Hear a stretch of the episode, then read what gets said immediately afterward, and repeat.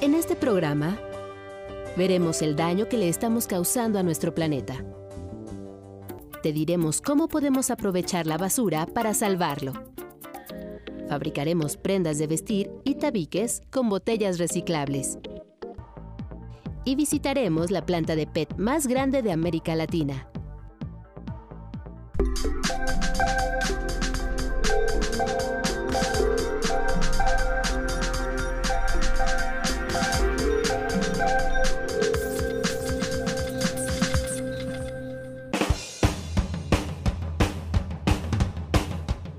Bienvenidos a Factor Ciencia. Yo soy Alejandro García Moreno y en esta ocasión estoy en la planta de reciclaje de PET de grado alimenticio más grande del mundo.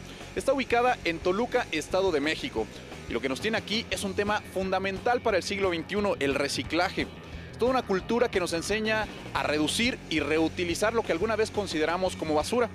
En este programa te voy a enseñar la ciencia y la tecnología detrás de este proceso que ayuda a convertir lo que consideramos desechos en productos que seguramente tenemos en la cotidianidad de nuestros hogares. Acompáñame a este recorrido.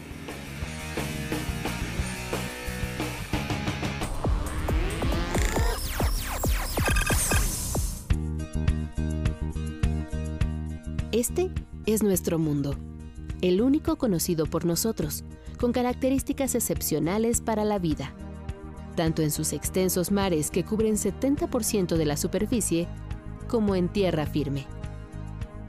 Nuestro planeta posee una rica paleta de ecosistemas que pintan ambientes únicos, como los arrecifes de coral, los manglares, el mar abierto y las aguas abisales. Sitios extremos como los helados casquetes polares.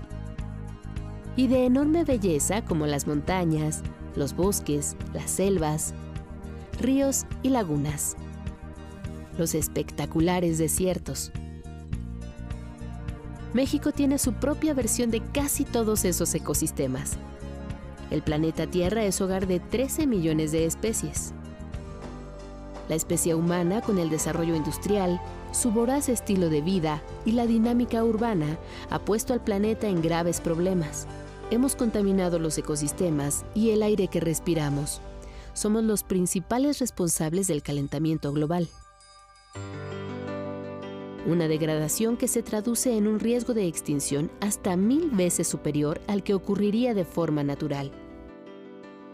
Y significa poner en alguna categoría de vulnerabilidad a 4 de cada 10 anfibios, la tercera parte de los tiburones y rayas, a la cuarta parte de los mamíferos y a 13% de las aves. Un deterioro que, sin duda, se genera también por la basura, es decir, todo lo que desperdiciamos cuando compramos cosas, los empaques o bien los restos de los alimentos que preparamos. Todo impacta severamente a nuestro planeta. Pongamos de ejemplo a un mexicano, que en promedio genera 800 gramos de basura al día. Significa que tan solo nuestro país produce más de 97 mil toneladas de basura, de las cuales 90% terminan en tiraderos a cielo abierto. La basura representa un riesgo para la infiltración de los mantos acuíferos, para los ecosistemas y es un foco de infección para nosotros mismos. En el caso de los plásticos, las afectaciones resultan dramáticas. No solo impactan a la vida en la tierra firme, sino también a los océanos. Se estima que más de un millón de aves marinas y 100.000 mamíferos marinos mueren cada año debido a este material. Los desechos plásticos se han acumulado a tal magnitud que han creado un gran parche de basura flotante en el Océano Pacífico, a mil kilómetros de Hawái, en Estados Unidos, en un área de 700.000 kilómetros, casi la extensión de los estados de Sonora, Chihuahua, Coahuila, Nuevo León y Tamaulipas. Reducir la basura y evitar sus impactos negativos es tarea de todos. Una forma de hacerlo es separando, reciclando y reutilizando los desechos.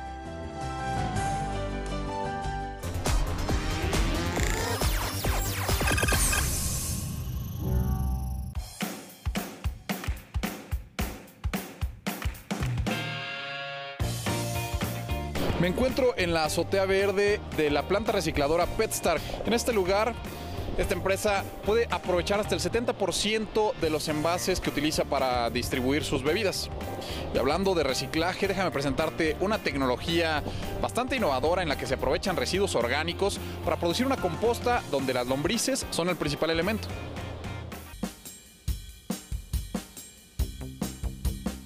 Tal vez su aspecto no sea el mejor, incluso para algunos puede llegar a ser desagradable. Sin embargo, en los campos agrícolas es muy apreciada, no solo porque al excavar la tierra mejora la oxigenación y permeabilidad del terreno, sino porque es una excelente recicladora de basura orgánica. Es la lombriz roja californiana, una de las especies más utilizadas en la lombricultura, tecnología limpia que promueve el cultivo de este gusano de la familia de los anélidos oligoquetos, que cada vez adquiere más adeptos. La lombricultura es eso, es una biotecnología que se encarga de la crianza de las lombrices, la lombriz roja californiana o Eisenia fétida. Esta lombriz es capaz de transformar el desecho orgánico y convertirlo en humus de lombriz y en lixiviado de lombriz. Estos son abonos y regeneradores o mejoradores de suelo orgánicos 100%. Para obtener los fertilizantes ecológicos se requiere tierra, pies de cría de lombriz, una temperatura de entre 14 y 27 grados centígrados y suficiente agua. El insumo principal que nosotros manejamos es el estiércol. Nosotros este estiércol lo precomposteamos y después del proceso de precomposteo lo metemos a la cama de lombriz. Eh, el tiempo adecuado para que esté transformándose y madurándose es de arriba de seis meses. Esta mezcla de estiércol, tierra y restos de frutas y verduras se convierten en el hogar y dieta principal de la lombriz, que al carecer de dientes succiona los líquidos de la basura orgánica. Su apetito es voraz, al grado que diariamente puede consumir una cantidad de alimento equivalente a su peso, aproximadamente un gramo. Su sistema digestivo procesa la materia orgánica, el humus o excremento que deposita la lombriz en la tierra corresponde al 40% de lo que comió. El lixiviado es el líquido drenado de las camas de tierra. Ambos son abonos extraordinarios que superan a los químicos por ser ricos en nitrógeno, fósforo, potasio y calcio. En su etapa adulta, la lombriz californiana puede llegar a medir de 6 a 8 centímetros. Es doméstica. Si se le deja de alimentar, puede morir porque no busca alimento en otro lugar. Los especialistas afirman que es un animal noble.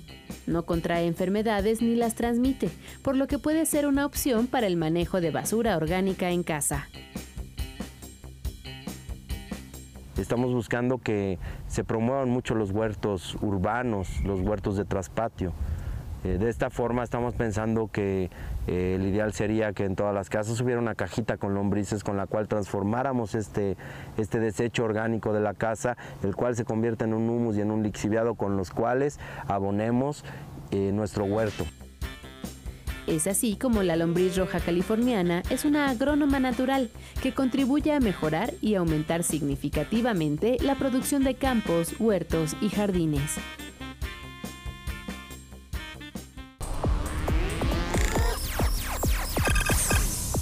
Me encuentro con Jaime Gómez, él es director de operaciones de acopio aquí en la planta Petstar. Jaime, muchas gracias por recibirnos. No, gracias a ustedes por la visita que nos hacen aquí. México somos un país que se caracteriza por ser un consumidor eh, muy grande de bebidas embotelladas, de refrescos, de agua embotellada incluso, pero también somos uno de los principales recicladores. Platícanos un poco de eso. Correcto. Estamos en la planta de reciclaje más grande del mundo de PET grado alimenticio y esto eh, contribuye a que en México seamos los líderes en el reciclaje de PET grado alimenticio. Eh, nosotros invitamos al consumidor a que la botella la aplaste, la de preferencia vacía la aplaste, la vuelva a cerrar eh, y la deposite en la basura. Si hace esto, esa botella es candidata a que sea recuperada. Le compramos alrededor de 24 mil recolectores que están por todo el país.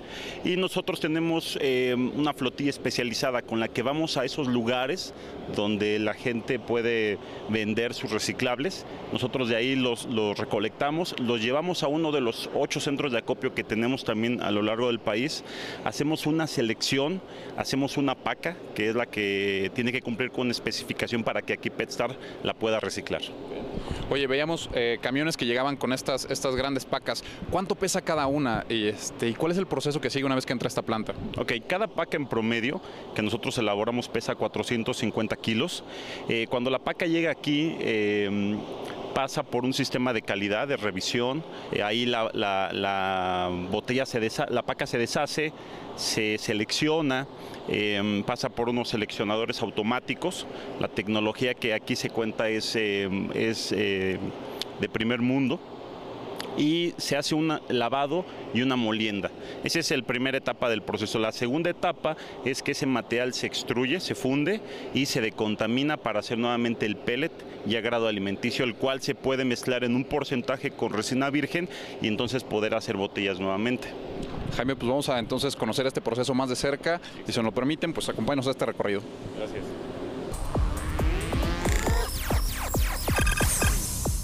El verdadero proceso de reciclaje de un envase de PET comienza con nosotros.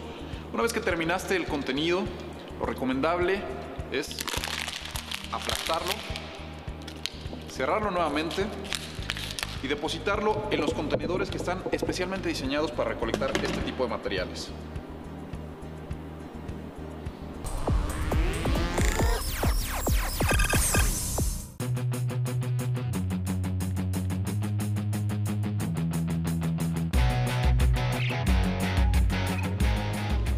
Encuentro en el área de almacenamiento de la materia prima. Es la primera etapa del proceso de reciclaje de las botellas de PET. A mis espaldas están aproximadamente 450 toneladas de botellas de plástico que están a punto de ser recicladas. La primera etapa consiste en la trituración y el lavado de este material. Vamos a ver.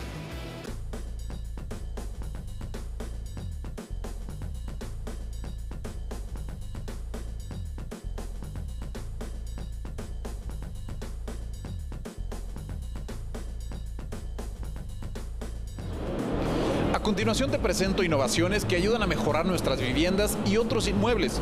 Se trata de materiales que literalmente contribuyen a construir un futuro sustentable. Las buenas ideas surgen en cualquier parte y cuando se trata de reuso y reciclaje, la clave puede estar en un bote de basura. Como le sucedió a un grupo de jóvenes emprendedores de la carrera de mecánica de la Escuela Superior de Ingeniería Mecánica y Eléctrica, ESIME Culhuacán, del Instituto Politécnico Nacional. Ellos eligieron las botellas de PET para desarrollar su trabajo de titulación. Y no solo eso, llevaron a la práctica su proyecto al crear tabiques de PET es eh, dar un paso adelante y buscar que los muchachos no solamente se queden en la parte del desarrollo de la investigación bibliográfica, sino que además puedan ellos tener la oportunidad de gestionar y eh, construir sus propios prototipos donde ellos aterricen todo ese conocimiento que han eh, desarrollado en la tesina. Este tabique politécnico está hecho 100% de PET, a diferencia de otros que están mezclados con distintos materiales. Los ingenieros de esta casa de estudios fabricaron un producto de buena calidad, capaz de competir en el mercado. Primero recolectaron las botellas plásticas.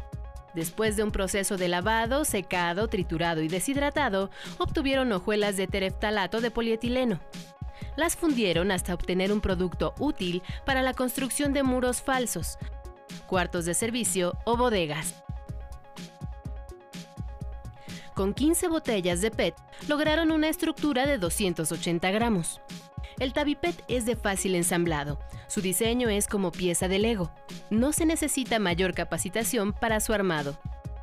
Es ligero, duro, aislante térmico y sonoro. Pues bueno, la botella como tal tarda más de 500 años en degradarse en el grosor que se viene manejando. Ahorita como lo estamos trabajando con estimaciones, estamos pasando los 700 años sin que tenga problema alguno. El único problema que podría presentar es un poco la decoloración eh, por causa del sol, pero nada que lo llegue a afectar.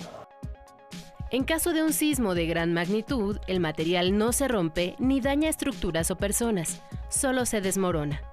Ha sido probado con fuego y sometido a pruebas de esfuerzo bajo la norma internacional ASTM D638. Cada pieza soporta una carga de 220 kilogramos. Estas son este, pruebas que se han hecho aquí en la escuela en las máquinas que nos prestaron y este, tenemos una tabla de valores que nos arrojaron estos, este material, el teraptalato de polietileno, y este, nos arrojó buen manejo, este, buena carga, buena tensión, y este, por lo tanto nuestro tabique es, recomendado y este, tiene, una buena, tiene un buen soporte de carga. Los jóvenes inventores también obtuvieron otros materiales a base de PET que piensan emplear como pisos, cenefas o cubiertas. Por ahora, el Tabipet es solo un prototipo, pero su aplicación es de gran potencial. Estamos en investigaciones de realizarlo de, un tamaño ya real, como un, tabique normal de alguna casa. Estamos iniciando una empresa con mis compañeros para sacar esto ya real y, que más adelante eh, se pueda comercializar ya como tal un producto económico, sustentable y creado con el talento politécnico.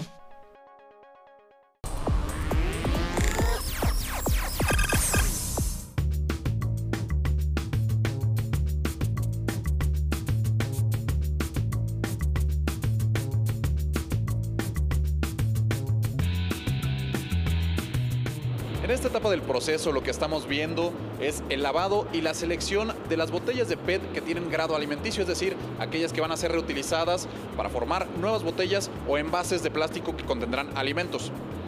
Las máquinas que tenemos a mis espaldas seleccionan los materiales que son aptos antes de pasarle a una banda transportadora donde reciben una última verificación, esta hecha por personal de esta empresa, antes de pasar al triturado.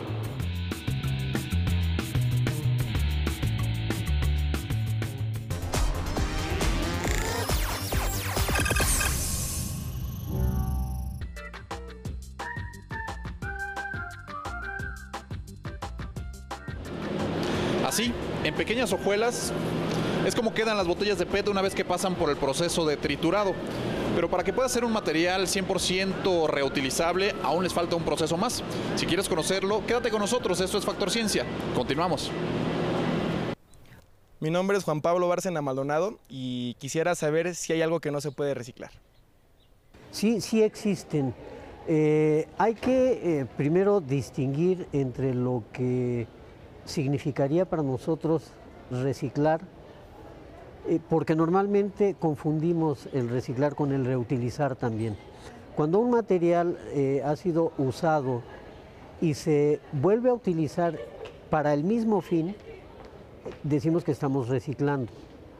Ejemplo, una botella de agua que compro en la tienda se vacía, la lleno en el garrafón de mi casa o en la llave de la casa y entonces lo estoy reciclando porque estoy reutilizándolo con lo mismo. Eh, las pilas, por ejemplo, las pilas eh, comunes que conocemos, las pilas alcalinas, no se pueden reciclar porque una vez que se agota la energía, no se pueden volver a cargar, no son recargables. Lo que sí se puede es reutilizar el contenido, recuperar el zinc, recuperar el manganeso, recuperar el carbón, pero normalmente quedan residuos, residuos agotados que ya no tienen utilidad. Entonces, ¿qué se hace con ellos? Normalmente se solidifican, se compactan, se pueden mezclar con eh, tierra o con algunos eh, eh, elementos que reduzcan su toxicidad y se envían a un cementerio industrial. El problema es que venimos de, desde los inicios de la de la era industrial hasta mediados o finales de la década de los 70 del, siglo pasado, la costumbre era haz lo que quieras y tus residuos entiérralos, porque no nos interesan. Y entonces nos empezamos a contaminar con ellos. Entonces, cambiar esa costumbre de más de 100 años de haz lo que quieras y lo que te sobre tíralo, ahora después fue, fue el haz lo que quieras, pero lo que te sobre lo tratas, lo manejas, lo identificas y si es necesario lo llevas a un cementerio industrial. Ahora eh, eh, la tendencia es haz lo que quieras, pero con respeto hacia el medio ambiente. Ahora me encuentro en el Museo Auditorio de la planta de reciclaje Petstar. Estoy con Gabriela Hernández. Ella es gerente de envase sustentable de Coca-Cola México. Eh, Gabriela, muchísimas gracias. Oye, platícanos, vimos ya todo el proceso de reciclaje, de lo, lo que pasa cuando dejamos una botella en un contenedor, el triturado, el lavado, se selecciona ¿Y qué se obtiene? Platícanos, por favor. Bueno, finalmente lo que obtenemos de este proceso es una resina grado alimenticio. ¿Qué significa que sea grado alimenticio? Grado alimenticio significa que puede estar nuevamente en contacto con alimentos, ¿no? Entonces, es un proceso donde se eliminan todos los contaminantes, es un proceso muy seguro donde al final el producto que obtenemos es una resina grado alimenticio. Oye, y en este lugar, eh, bueno, la mayoría del plástico que, se reaprovecha aquí va para hacer nuevamente botellas de envases. Eh, sin embargo, ¿el PET tiene otro tipo de usos? Sí, así es. El 100% de la producción de esta planta se eh, canaliza para hacer nuevas botellas. Sin embargo, el PET es un material muy este, que, se puede reciclar en otras aplicaciones. Se puede hacer fibra, se puede hacer contenedores de comida, se pueden hacer alfombras, tiene muchos usos. Oye, me llamó muchísimo la atención la forma del material eh, final, el, terminado final. Eh, explícanos en qué consiste y por qué existen dos tipos de, eh, de, categorías para este material. Al final lo que obtenemos es un pellet cristalino, que es un pellet que tiene ya, es un PET que tiene las propiedades mecánicas adecuadas para poderse reintegrar en los procesos de producción de botellas. Gabriela, muchísimas gracias por esta explicación y nosotros continuamos con el recorrido para ver qué es lo que pasó con nuestra botella.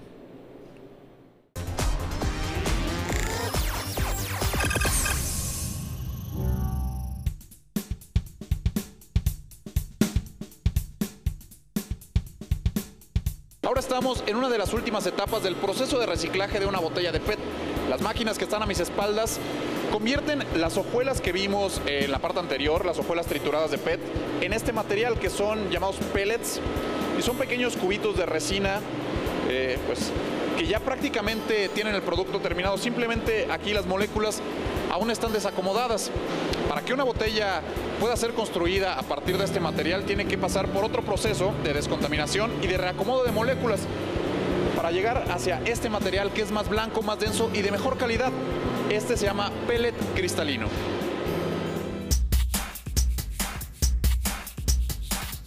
Chamarras, ropa deportiva, cobertores y hasta uniformes quirúrgicos son confeccionados con textiles innovadores dotados de la más alta tecnología. Prendas creadas de la industria del reciclaje, a partir de botellas de tereftalato de polietileno, mejor conocido como PET. De acuerdo con cifras de la Asociación Ecología y Compromiso Empresarial, ECOSE, en 2015, México ocupó el primer lugar de acopio de envases de PET en América y se mantuvo como líder mundial en su reciclaje. De cada 10 botellas que se desechan en nuestro país, 6 se transforman para dar paso a diversos productos, entre ellos telas de excelente calidad, capaces de competir con los textiles naturales. El poliéster que se obtiene de las botellas plásticas puede ser térmico, fresco, repelente al agua y hasta aerodinámico, como los diseños deportivos cuyas telas han sido enriquecidas a nivel molecular, manteniendo en su composición hasta 90% de material reciclado. Todos los nanotextiles están empleados en acabados especiales para que empresas grandes como Adidas y Nike, que son creadores del Clima Cool y el Dry Fit, emplean estos químicos para que el peso específico de la ropa sea menor. El PET está hecho de petróleo crudo, derivados líquidos de gas natural y aire. Es un polímero libre de químicos peligrosos, debido a que es grado alimenticio. Esto significa que sirve para contener alimentos. Para fabricar un textil de PET, primero se recuperan las botellas y se limpian. Después se trituran para obtener hojuelas. De la hojuela pasa a lo que viene siendo el lavado. Se dice que se eliminan lodos, o sea, impurezas que tenga el PET. Las hojuelas se funden a 240 grados centígrados hasta tener un polímero maleable del cual se obtienen los hilos de poliéster. En esta etapa se añaden los químicos que incrementan resistencia, ligereza. Después se teje la tela y se le añade color. Es una fibra que es barata, es ligera, tiene muy poca hidrofilidad, o se absorbe muy poco la humedad, y ahora que es de reciclado, su costo baja en una proporción de un 45% contra el valor de si utilizáramos materiales vírgenes. Al reciclar, reducimos la basura que generamos. No extraemos más petróleo ni emitimos dióxido de carbono a la atmósfera. Una estrategia de sustentabilidad enfocada al respeto del planeta.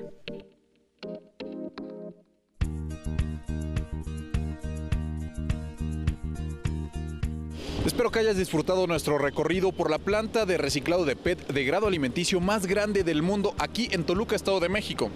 Síguenos en Facebook, Twitter y descarga nuestros programas en iTunes. Te recuerdo que nosotros seguimos investigando lo que ocurre en el mundo de la ciencia y la tecnología para llevarlo hasta tus pantallas. Yo soy Alejandro García Moreno, esto fue Factor Ciencia.